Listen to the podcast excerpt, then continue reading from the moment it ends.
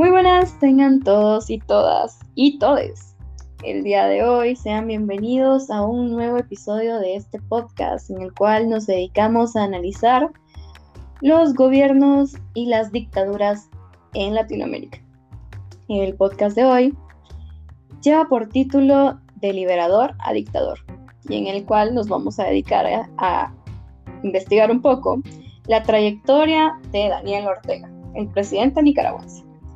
Este proyecto consiste en un análisis comparativo de los discursos del presidente nicaragüense, Daniel Ortega, en su segundo gobierno de 2017 a 2012, cuando se consolidó en el poder, y su cuarto gobierno, de 2012 al presente, que es el actual. La finalidad es identificar qué cambios han habido, si los hay, de un gobierno a otro en cuanto a los siguientes aspectos, asuntos internos, política exterior, política económica, soberanía y derechos humanos.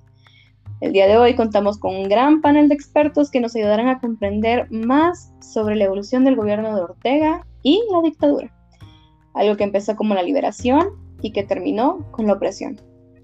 Que lo disfruten.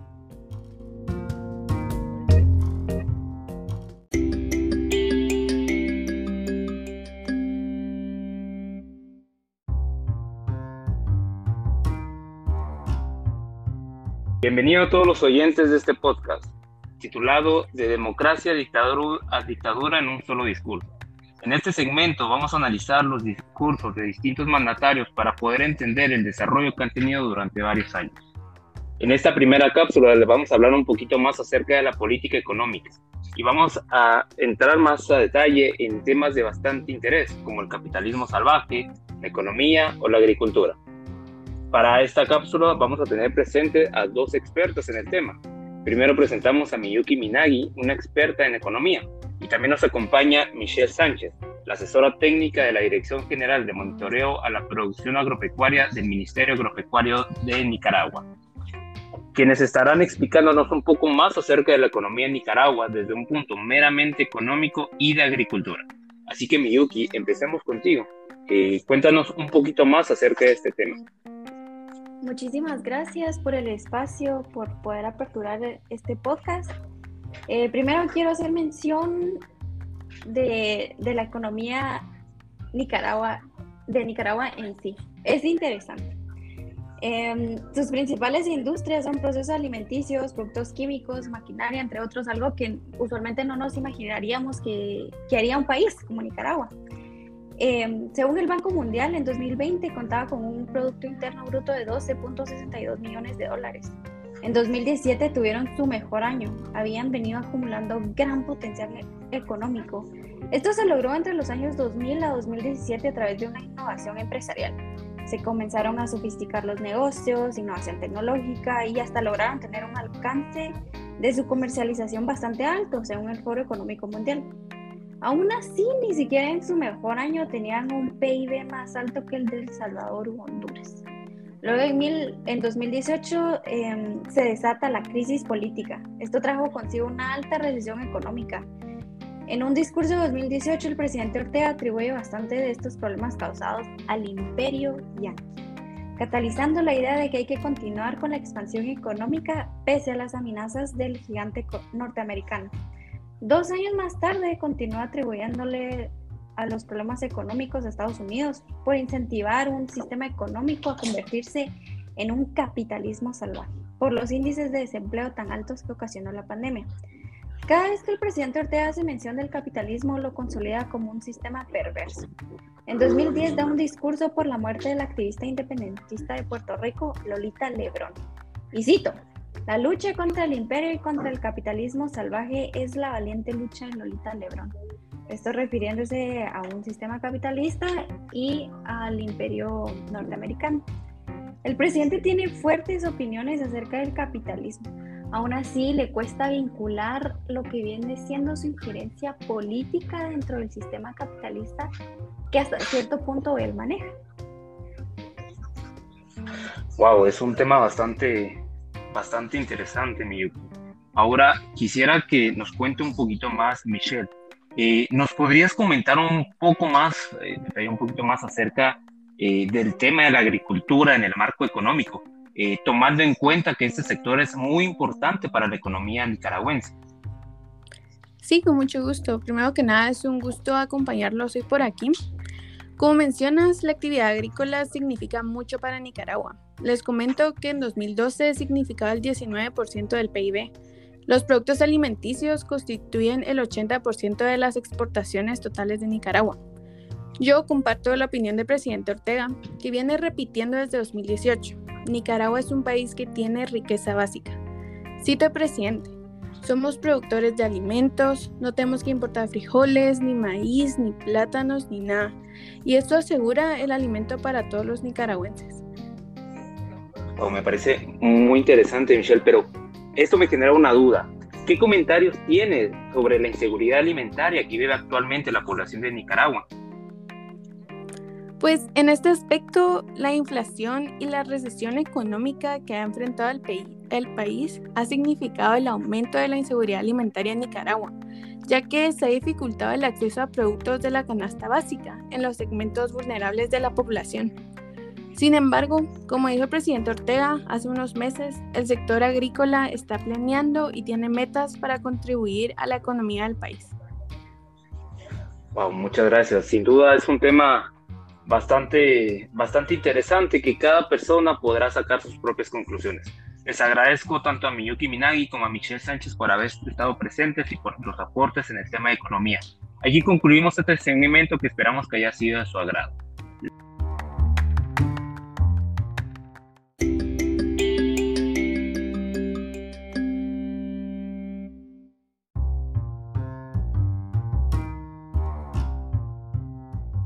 Bueno, en este segmento hablaremos acerca de la importancia de la integración centroamericana y la relevancia que puede tener dentro de un sistema político. Para ello, hoy contamos con Pablo Palomo, experto en política exterior. Para empezar, Pablo, ¿nos podrías contar qué son, la integración, qué son las integraciones y cuáles son sus funciones? Sí, muchas gracias, Amy. Bueno, eh, les comento, la idea de una integración entre distintos estados surge a inicios de los años 90 en esa época existían muchos países en decadencia y otros en vía de desarrollo. La desigualdad y las diferencias en materia económica y social eran bastante notorias, por lo que se empezaron a plantear la idea de qué podría suceder si se trabajara en conjunto. Estaba claro que estaban buscando eh, maximizar los recursos y tener un alcance mucho más amplio que pudiera brindar una alternativa a todos sus problemas. Fue así como se inició una tendencia regionalista que intentaba promocionar la integración entre estados y es que no se trataba solamente de analizar eh, datos cuantitativos, sino que también existían diferencias cualitativas importantes que podían marcar un distanciamiento entre estados. Por eso, la posibilidad de crear acuerdos entre distintos países para atender las eternas problemáticas como seguridad, economía, comercio y además fortalecer las relaciones diplomáticas era bastante atractivo. Pero muchas ideas se quedaron únicamente escritas ahí en un papel ya que al ponerlas en marcha se encontraron con bastantes problemas que iban a dar resultados muy diferentes a los esperados. En todo el mundo estos procesos suelen ser bastante complejos, pero en América Latina se cuenta con una particularidad, la dificultad que tienen estas negociaciones para llegar a un acuerdo. De este lado del planeta existe una mayor heterogeneidad desde muchos puntos de vista, lo que acentúa las necesidades objetivas de las políticas públicas. Eso puede provocar un menor grado de compromiso en cuestiones muy importantes como la coordinación y la estabilidad macroeconómica y diferir en la concepción de los procesos de integración. Esto sin duda es una amenaza para el proyecto y pone en riesgo el desarrollo de mecanismos institucionales de apoyo eh, para que se pueda incentivar las negociaciones para lograr una integración.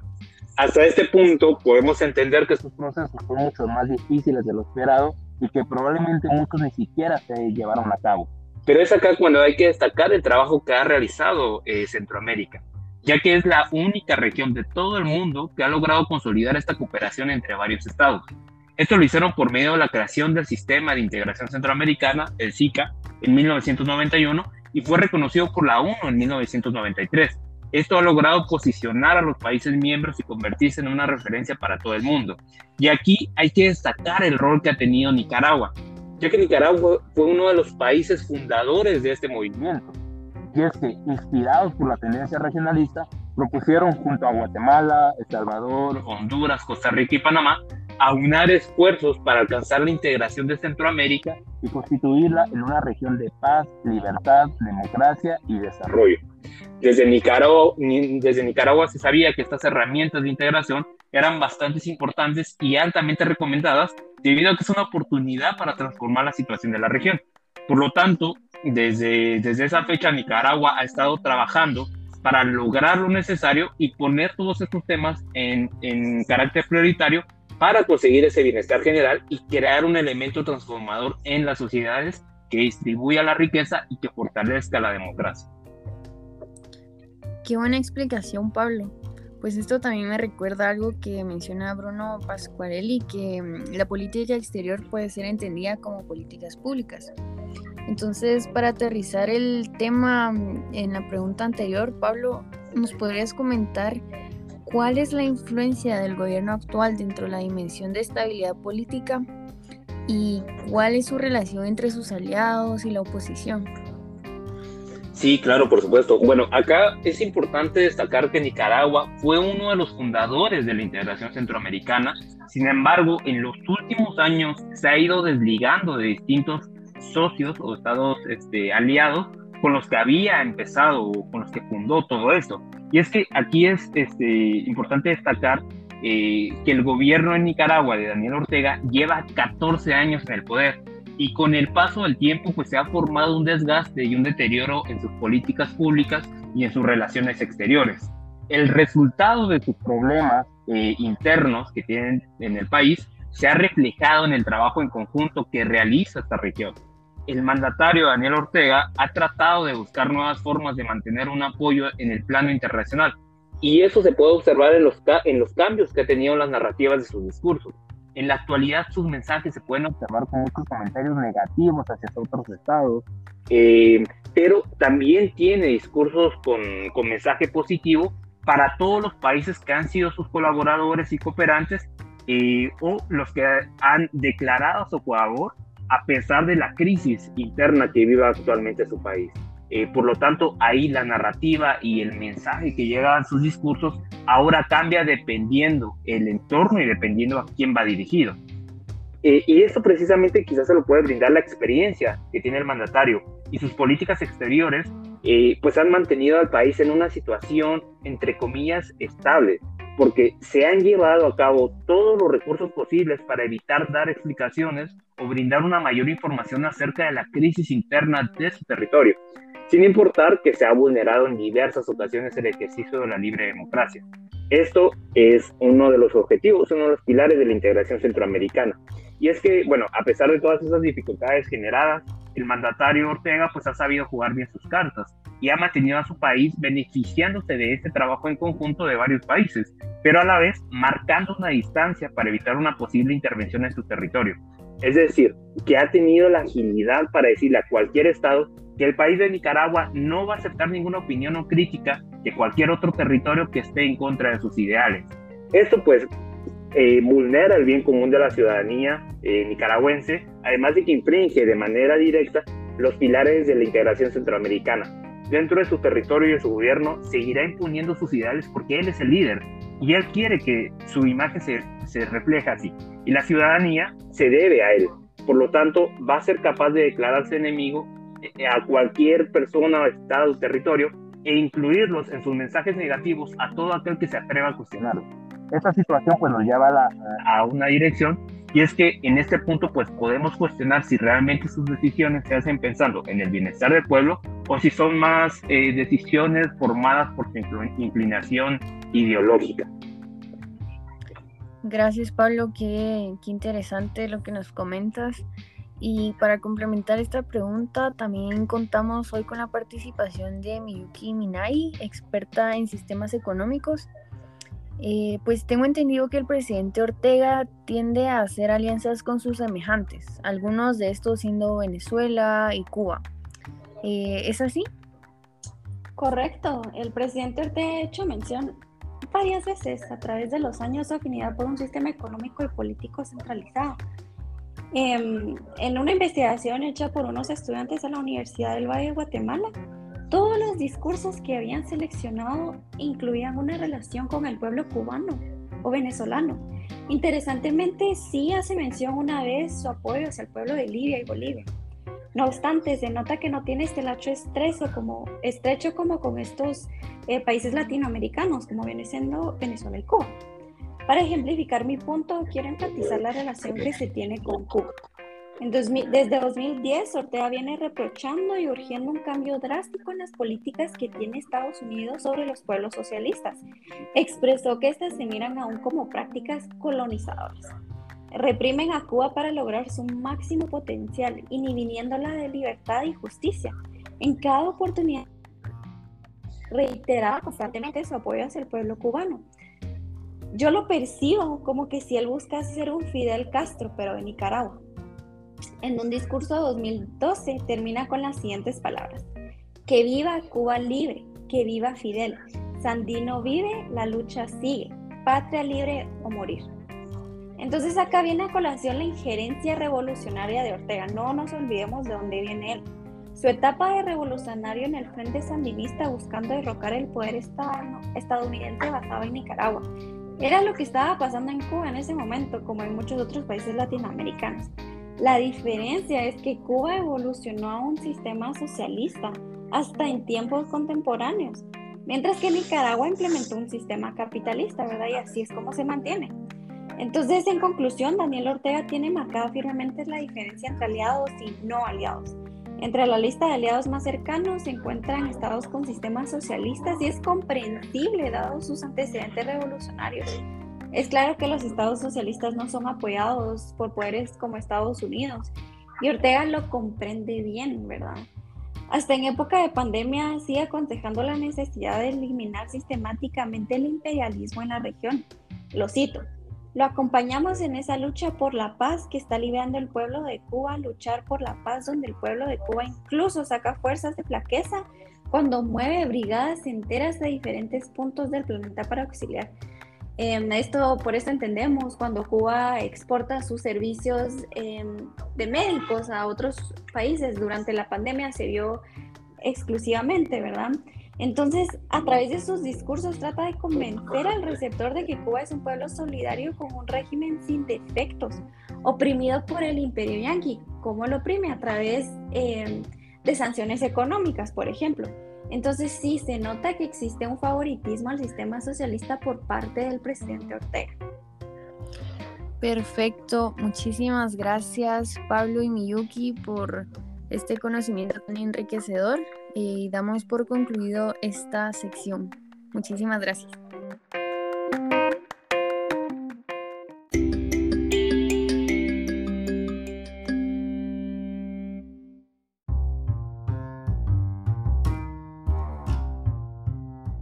En este segmento, el día de hoy, hablaremos de cómo viven los derechos humanos en Nicaragua. Para empezar, abordaremos el tema de la libertad de expresión. Amy, si fueras tan amable de introducirnos en el tema de la libertad de expresión, el micrófono es todo tuyo. Muchas gracias, Dulce. Pues primero quisiera traer a la mesa lo que nos dice Bobbio, que en nuestro tiempo realmente no hace falta preguntarse por el fundamento de los derechos, sino por el esfuerzo político y su efectiva aplicación. Segundo, que hay que recordar que la libertad de expresión es un derecho que está protegido en la Carta Universal de los Derechos Humanos, específicamente el artículo 19 que habla de que todo individuo tiene derecho a la libertad de opinión y expresión. Y tercero, que la libertad de expresión es sumamente importante porque permite desarrollar el principio democrático de la rendición de cuentas, hacer visible los actos del gobierno y discutir sobre las mejoras, mejores alternativas en, en materia de políticas públicas. ¿Y qué nos puedes decir sobre la libertad de expresión durante el segundo gobierno de Ortega, que es cuando se consolida en el poder, verdad? Sí, así es. Pues Ortega se refiere a Nicaragua como una Nicaragua libre y revolucionaria. Sin embargo, dentro de los discursos analizados, poco se habla sobre la libertad de expresión. Entre las pocas referencias que, encontré de 2009, por ejemplo, cuando Ortega habla de la revolución iraní y la revolución sandinista, habla que estas son hermandades libertarias y que ambas se han basado en principios de multilateralismo y que reconocen la autodeterminación, lo cual me parece interesante que mencione, puesto que eh, estos dos principios eh, pues sí requieren de una libertad de expresión. Sin embargo, también un año antes de este discurso, en 2008, el director del Centro Nicaragüense de Derechos Humanos señaló que habían tenido el peor año para los derechos humanos en Nicaragua. Y esto fue debido a las amenazas a la libertad de pensamiento, a la violación del derecho, a la libertad de elegir a sus autoridades, a la represión a movilizaciones ciudadanas y a la libertad de expresión específicamente. Eh, pues algo interesante es que contabilizaron 30 agresiones a periodistas. Es, es, algo bastante fuerte. Y también en 2009 mencionó un caso de Libia, eh, habló de Libia como un caso ejemplar de, de lo que son las libertades públicas. Em, sin embargo, me parece también interesante que hable de Libia, pues parece un, un poco contradictorio porque si bien en Libia pues viven, o el, promedio, el libio en promedio vivía bien durante Gaddafi, em, pues actualmente es un estado fallido y realmente no ha habido desarrollo para el país y todo era una fachada creada por el populismo y el autor, autoritarismo. Interesante, Amy. ¿Y qué nos puedes decir de la libertad de expresión en su cuarto gobierno, que es el actual? Bueno, eh, que la, realmente puedo decir que la falta de libertad de expresión se ha mantenido. En un discurso analizado de 2019, Ortega mencionó reiteradas veces que en Nicaragua no hay restricción de ideologías religiosas y que los líderes cristianos, principalmente católicos y evangélicos, tienen libertad para dar discursos a los nicaragüenses. Y pues esto también nos habla un poco de la libertad de expresión. Eh, sin embargo, esta fue la única referencia relacionada a la libertad de expresión. Eh, y a pesar de ello, la Nicaragua libre de la que habla Ortega en el día a día parece lo contrario. Siguen habiendo arrestos arbitrarios e ilegales, persecuciones contra periodistas, eh, contra medios de comunicación independientes, contra líderes de la sociedad civil y opositores políticos, entre ellos algunos candidatos presidenciales.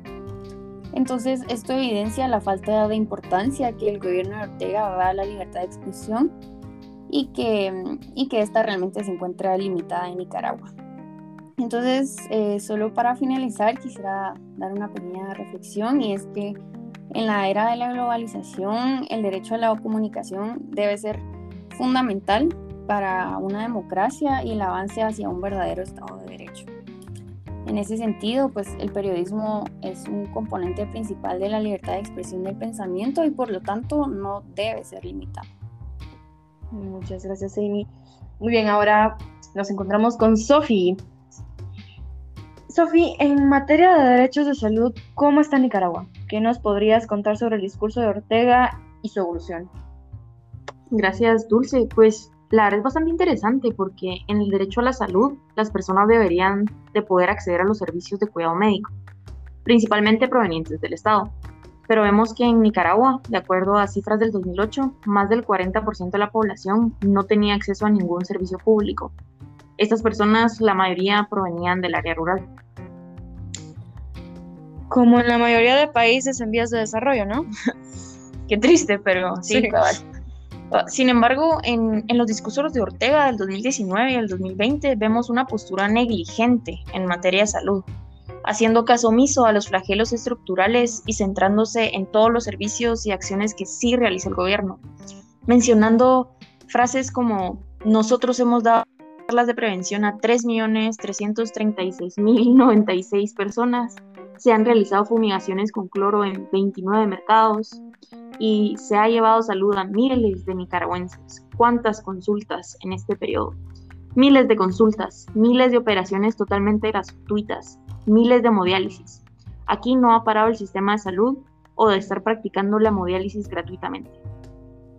Lo interesante de esto, Dulce, es que antes de la pandemia rara vez hacía mención al sistema de salud. En 2019 lo hizo una vez y en un tono paternalista, típico de un régimen de izquierda, ya sabes. Al sistema de salud sí van los pobres, mencionó en el 2020. Y en ese mismo año lo mencionó 32 veces, o sea, ya cuando teníamos pandemia. Cinco veces en tono paternalista, es decir, yo los cuido, yo los protejo con mi sistema de salud, salimos de la pobreza.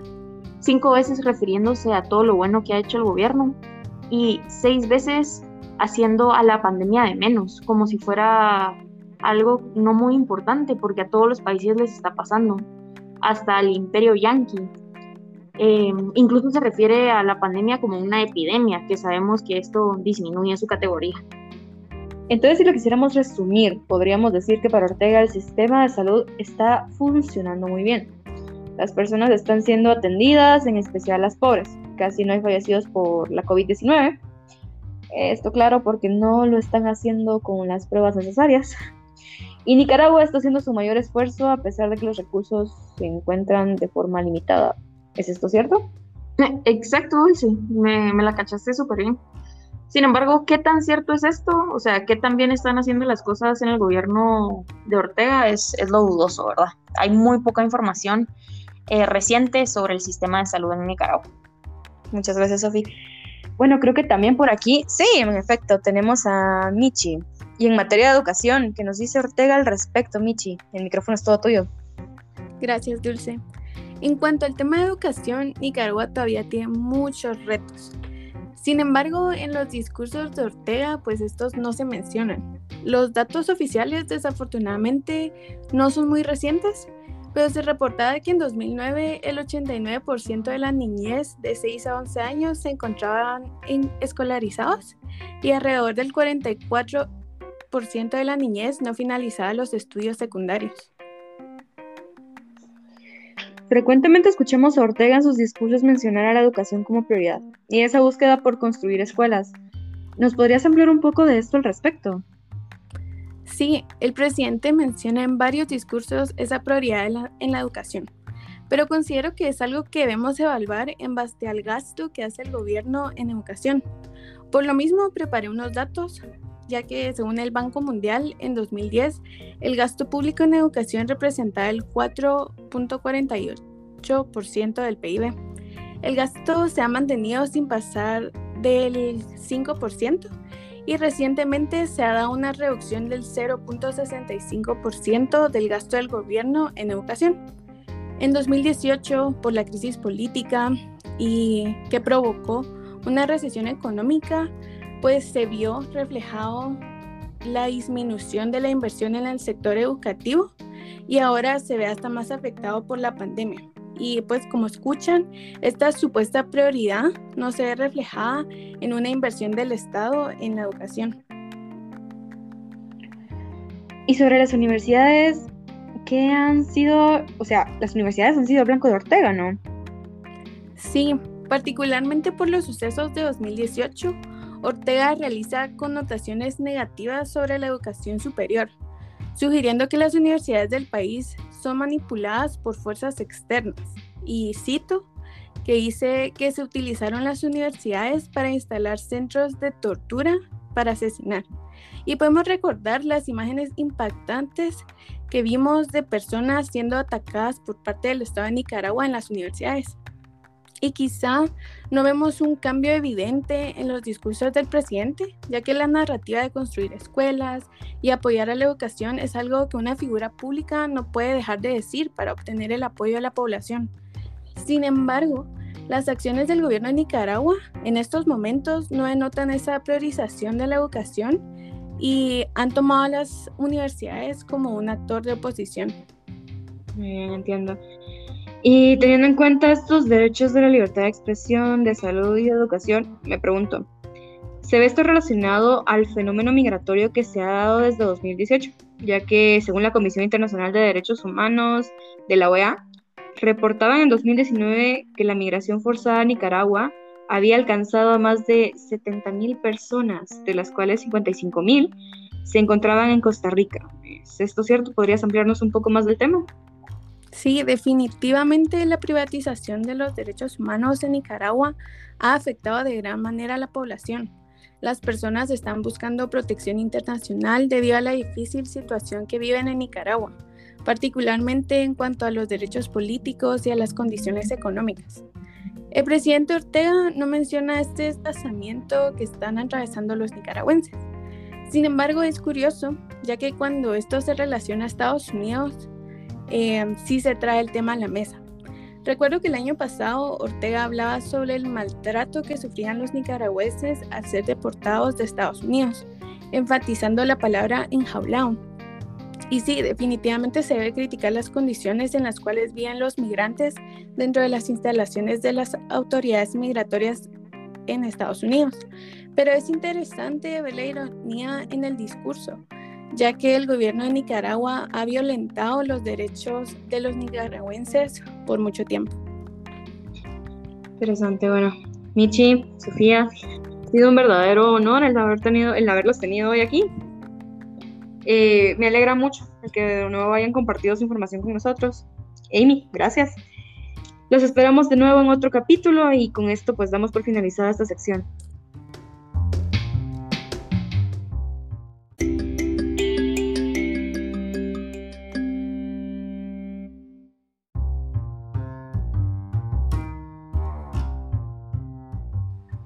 Bueno, para entrar en materia de relaciones internacionales, intervención extranjera, política exterior y soberanía, hoy vamos a tener a la experta en la relación bilateral entre Estados Unidos y Nicaragua, Sofía. Sofi, ¿cómo estás? Hola Dulce, qué gusto volver a oírte. Estoy súper bien, emocionada de platicar del tema y del análisis que hicimos sobre el discurso de Ortega en materia de soberanía. Quiero empezar mencionando a Augusto Sandino, nicaragüense, opositor de la intervención estadounidense en 1926 hubo intervención estadounidense en Nicaragua, en teoría, para resolver disputas entre liberales y conservadores. Sandino desde siempre apoyó a los liberales y se dice que logró retirar a las tropas estadounidenses a finales del 32, por ahí. Pero como nada es eterno, en el 34 la Guardia Nacional, que estaba a cargo de Anastasio Somoza, lo asesinó con el apoyo de, adivina quién. Estados Unidos, de seguro. Estados Unidos, exacto. Entonces, a partir de 1936 empezó la dictadura del primer Somoza. Ellos fueron tres los que llegaron al poder, ¿verdad? Tres Somozas. Sí, sí, sí. Pero la primera dictadura en especial se caracterizó por ser la tiránica, por promover delitos y por violar los derechos humanos del pueblo. Los tres Somozas se enfrentaron a obreros, estudiantes y campesinos, todos cansados de la represión, pero los civiles no lograron mucho contra las fuerzas militares y policiales que controlaba Somoza. A los años llegó su hijo Luis Somoza, pero falleció a los pocos años de un paro cardíaco y le siguió Anastasio Somoza de baile, quien lideró hasta los 70 y siguió con el patrón de sus antecesores. Según el Instituto sobre la Paz de Oso, inclusive, no sé si sabías, pero hubo entre 10.000 y 35.000 muertes por causa del conflicto armado contra los Somoza, la mayoría de ellos civiles. No voy a profundizar en otros conflictos por tiempo. Imagino que son muchos más. Sí, cabal. Pero básicamente en ese contexto clave eh, es lo que hay que entender en parte el argumento de soberanía que usa hoy por hoy Ortega. Después de analizar 14 discursos y 100 citas, se pudo notar un cambio en su discurso. En 2010, 2012, habló dos veces negativamente sobre la intervención estadounidense y una vez positivamente. En 2017 a 2018 lo hizo ocho veces, todas de forma negativa. En 2019 fueron dos negativas y una positiva. En 2020-21 habló 11 veces de forma negativa sobre la intervención de Estados Unidos. Del asesinato de Sandino debido a la intervención estadounidense habló seis veces, siempre de forma negativa. Con esto, porque no te quiero confundir con tanto número, podemos ver que antes casi no hablaba del tema, casi no hablaba de la intervención pero desde el 2010 y las sanciones económicas que Estados Unidos ha ido poniendo a Nicaragua, su discurso se ha basado cada vez más en temas de soberanía, usando frases como esta, mira, léetela. El imperio yanqui es un hijo del demonio de las cavernas de la maldad, se ensaña en los pueblos del mundo, pero el imperio de sus voceros se adapta hablando en nombre de la democracia. ¿Cuál democracia? Lo que quieran, lo que querían era mantener a Somoza entonces, ¿cómo llegamos nosotros? Y dijo, aquí vamos a hacer lo que mandan los nicaragüenses, lo que decíamos nicaragüenses. Entonces no les gustó.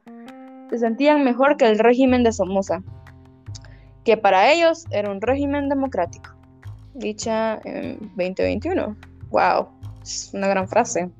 El análisis previo concuerda con lo expuesto por Sorensen, cabal, en donde nos dice que los tres poderes de un Estado, es decir, político, militar, normativo ideológico y el económico, influyen notablemente en la conformación estructural interna del mismo, determinando su interpretación de soberanía y de Estado, autoconstruyéndose como moderno, poscolonial o posmoderno.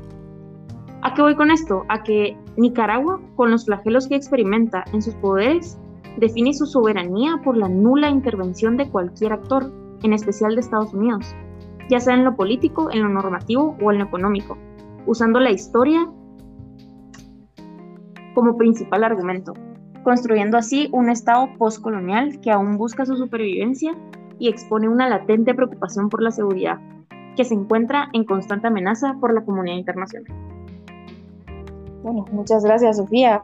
Ahora contamos con la participación de Amy de León, quien tiene experiencia analizando temas de oposición. Amy, entonces para poder abordar brevemente el tema de la oposición, ¿quiénes, creen, ¿quiénes crees que son la oposición del gobierno de Ortega y de qué forma Ortega se refiere a ellos? Bueno, muchas gracias Dulce. El tema de la oposición es muy interesante. Primero hay que tener en cuenta que la oposición política solo es propia de una democracia.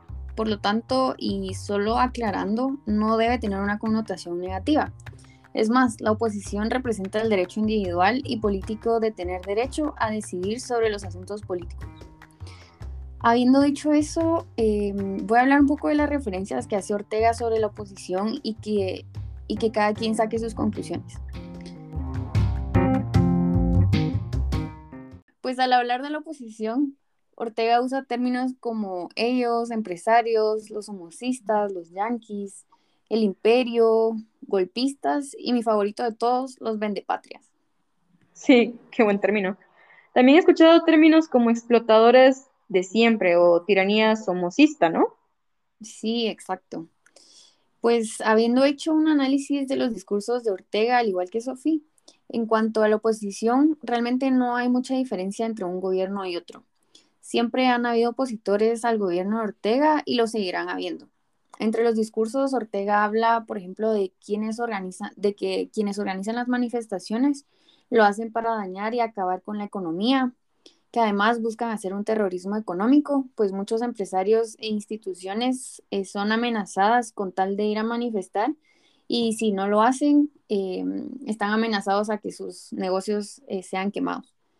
Entonces los paros les generan dividendos o, ganancias a esta oposición. También algo bastante común dentro de los discursos eh, de Ortega es que hable de los yanquis.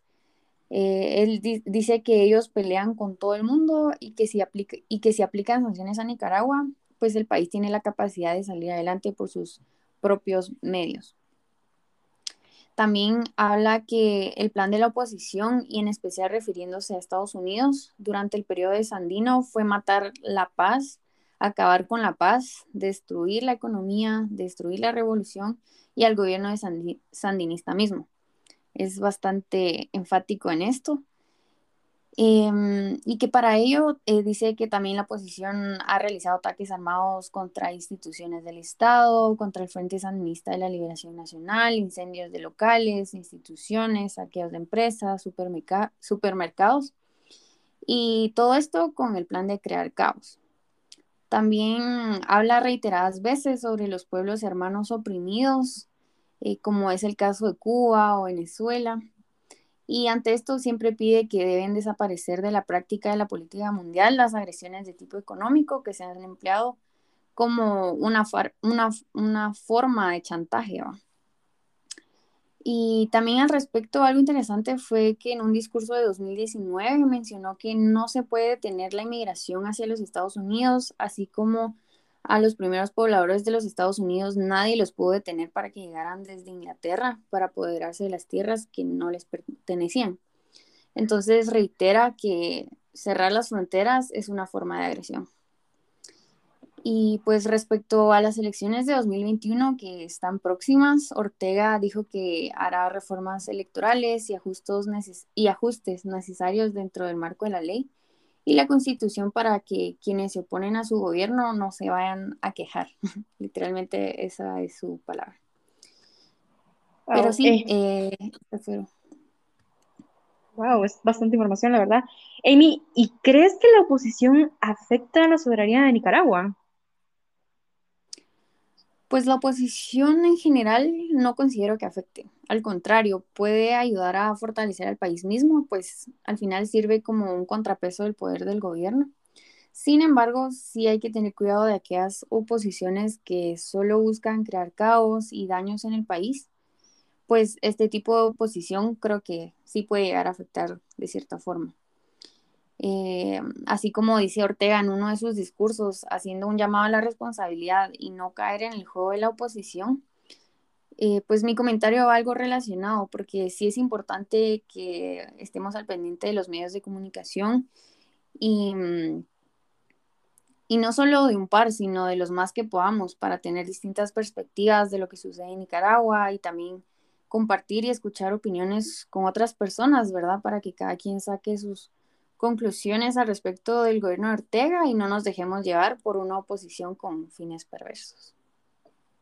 Eso tiene todo el sentido con lo que decía Sorensen, fíjate, Amy, que al final, eh, en base a los poderes de cada estado, el mismo estado va construyendo su definición de soberanía.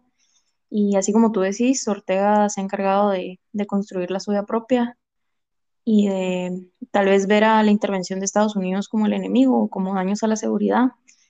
Y en este caso, pues de ver a la oposición de igual para nosotras que lo estamos analizando desde afuera no sea el caso, ¿verdad? Pero qué interesante. Dulce, mil gracias por, por invitarnos hoy.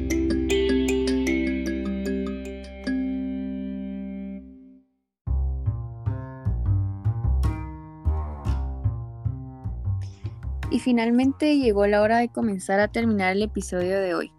Para ello tendremos el segmento de asuntos internos en donde Dulce, Adriana y Michelle nos, nos expondrán sobre el pueblo campesino, la democracia y la violencia.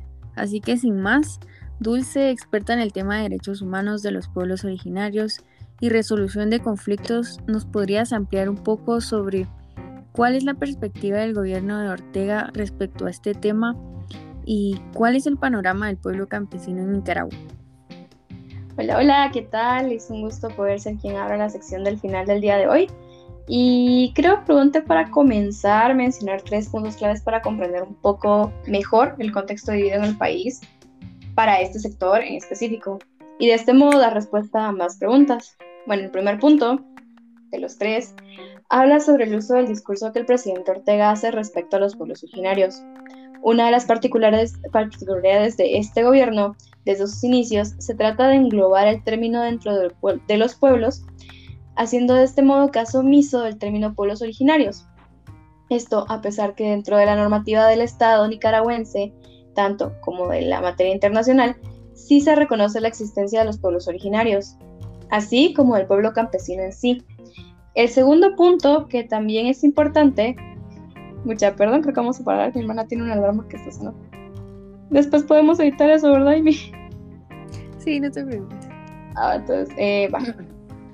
El segundo punto que también es importante comprender es el porcentaje de ciudadanos nicaragüenses pertenecientes al sector de pueblos originarios y el sector perteneciente al pueblo campesino, los cuales a menudo no solo en Nicaragua, sino en toda Latinoamérica y en todo país con diversidad cultural resultan ser un sinónimo y es que según el último censo realizado en Nicaragua durante el año de 2005, el número de personas descendientes de los pueblos indígenas y originarios era de 620.640 personas y a esto podemos sumarle las estimaciones realizadas para el año de 2017 por la CEPAL, en donde se determinó que un total de 6.6 millones de personas en Nicaragua, eh, de este total de personas, un 8.9% resulta ser descendiente.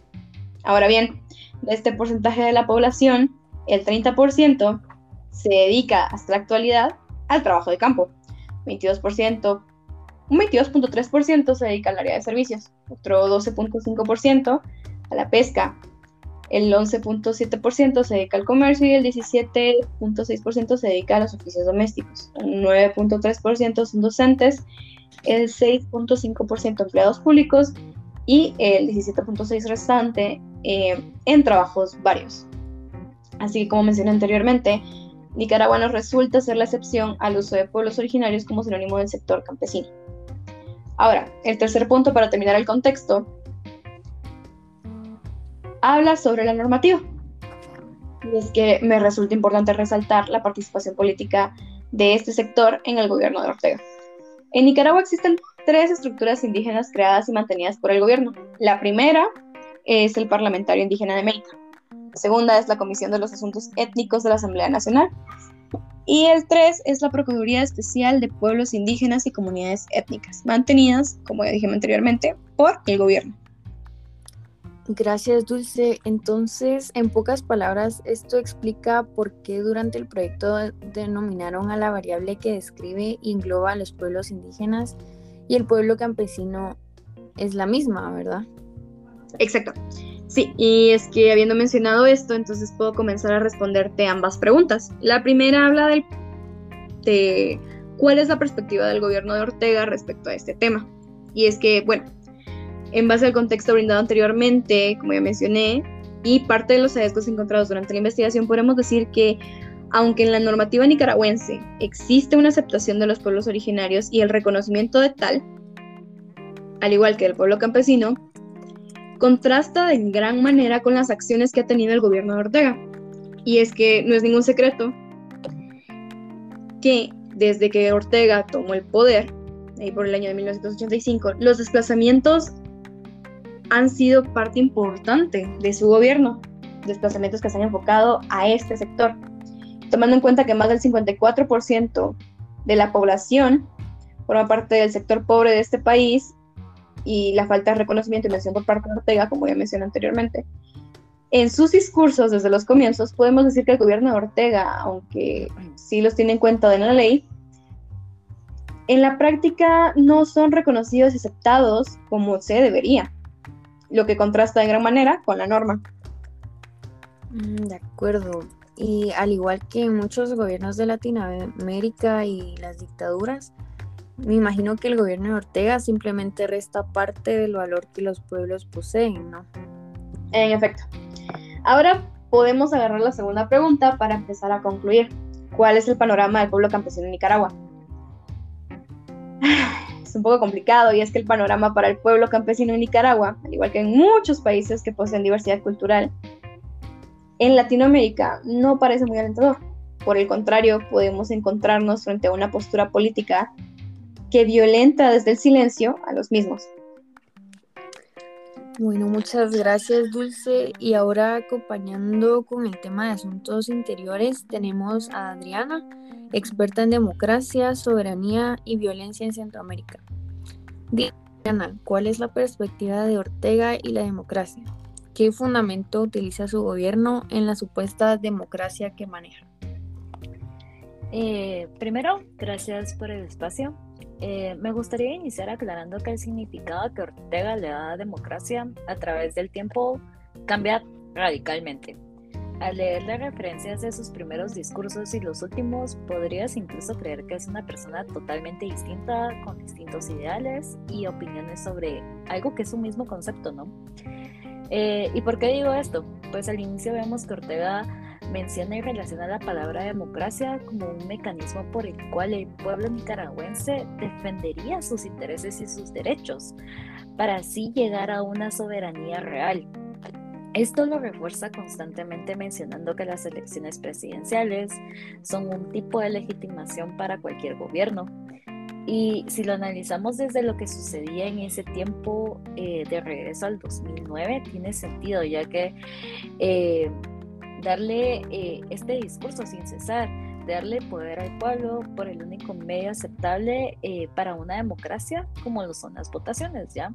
Ya que en el 2009 el presidente Ortega logró que la Corte Suprema de Nicaragua emitiera un fallo donde se declaró inaplicable el artículo 147 de su constitución, la cual prohibía la reelección continua, dejando así una vía libre para una reelección dentro del marco legislativo técnicamente legal, entre comillas, obviamente.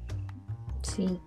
Bueno, cualquiera creería que su discurso fomenta este cambio legislativo e incluso lo valida entre la sociedad como parte de un derecho democrático. Exacto, así es. Pero lo más interesante es que posteriormente a su reelección y a todo este cambio en el 2009, en el 2011, eh, y lo que se cree que es el periodo de consolidación de su gobierno, este mensaje cambia de la noche a la mañana. Inicia relacionando la democracia con un ideal estadounidense o yankee, como él suele llamar a los estadounidenses, y también continúa reafirmando cómo esta democracia ya no es válida, porque cualquier persona es capaz de llegar al poder. Con la suficiente intervención internacional, la persona que llega al poder no es realmente la decisión o del pueblo y pro al pueblo. Esto es algo muy interesante eh, más que todo en el discurso del 2012, justo después de su reelección, eh, eh, fue un discurso que él dio. Y les quiero leer un, pedazo, un fragmento de, de, este discurso para que se den cuenta cómo este discurso cambia totalmente. Estados Unidos, a través del mensaje de su presidente, lo veo, totalmente anclado en el pasado, anclado en la doctrina Monroe queriendo dictar quién llega y quién no llega a estas cumbres, queriendo dictar qué país es democrático y qué país no es democrático en América Latina y el Caribe, queriendo decidir con premios y castigos la docilidad con premios y la rebeldía con castigos. Esta frase para mí, la verdad, marca este cambio de estrategia radical, donde la democracia ya no sirve más para el beneficio de Ortega, ya que es suficiente, eh, ya que fue una herramienta fuese reelecto y reafirmar su gobierno ante la sociedad nicaragüense. Es más, podría ser una herramienta en la que las manos equivocadas podría llegar a removerlo a él del poder. Por eso es que vemos este cambio de discurso. De acuerdo. Y finalmente, ¿crees que el término violencia fue introducido cuando el discurso sobre la democracia tomó un giro inesperado? Totalmente. El término violencia, que es otro término que yo analizo mucho en sus discursos, es utilizado especialmente como un adjetivo que describe a la oposición, a todo en contra de su régimen y en especial empieza a tener una relación directa con el término falsa democracia cuando la población inicia protestas contra las mismas dictaduras que se instalan por medio del mismo mecanismo democrático y cobra sentido ya que esta relación directa no la vemos hasta inicios del 2018, lo cual coincide con las condenas de parte de las Naciones Unidas a Ortega por transgredir el derecho de protestas y libertad de expresión, y sobre todo cuando la población empieza a buscar un mecanismo para una nueva alternativa a lo que es Ortega hoy en día. Muchísimas gracias Adriana. Pues en la entrevista de hoy también tenemos a Michelle, quien trabaja en la oficina de la Arquidiócesis de Nicaragua. Michelle, queríamos hablar contigo porque para que nos comentes sobre qué está pasando con las autoridades religiosas católicas y el gobierno de Daniel Ortega. ¿Nos podrías comentar un poco sobre cómo vinculamos a Ortega y la religión? Gracias, gracias por eh, el espacio, es un gusto acompañarlos. Eh, para comentarles un poco de historia de esta relación que tiene la iglesia y em, el gobierno de Nicaragua. En 1979 el episcopado nicaragüense reconoció la participación de los católicos en el proceso de revolución y su compromiso con la reconstrucción de la sociedad nicaragüense. El episcopado afirmó en su momento el compromiso con los pobres y por lo mismo con el proceso que se estaba dando, pero que en un futuro podría criticar el régimen revolucionario. Luego, militantes sandinistas católicos, después de haber triunfado en la revolución, ocuparon posiciones importantes en la administración del Estado. Y menciono esto ya que podemos relacionarlo con el presidente Daniel Ortega, quien en repetidos discursos menciona que es católico y hace llamados a Dios siendo Dios una figura importante en la vida de Ortega y también de muchos nicaragüenses, ya que el último censo mostraba que casi el 59% de la población era católica y en su mayoría la población es cristiana. Entonces, de alguna manera, la figura de Dios está presente en la sociedad.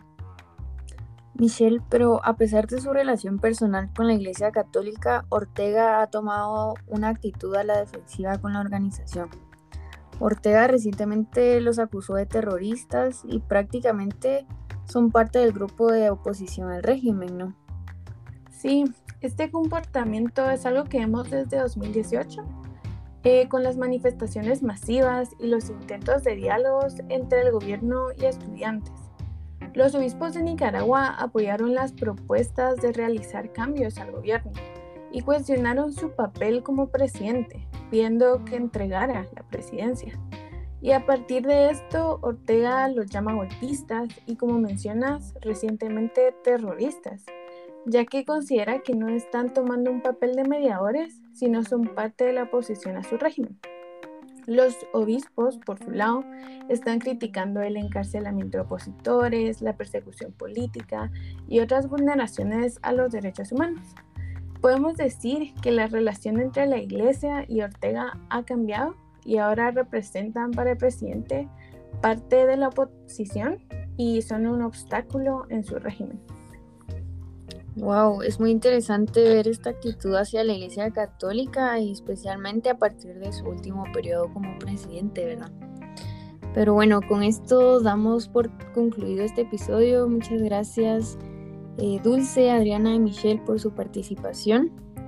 Nos vemos en una próxima.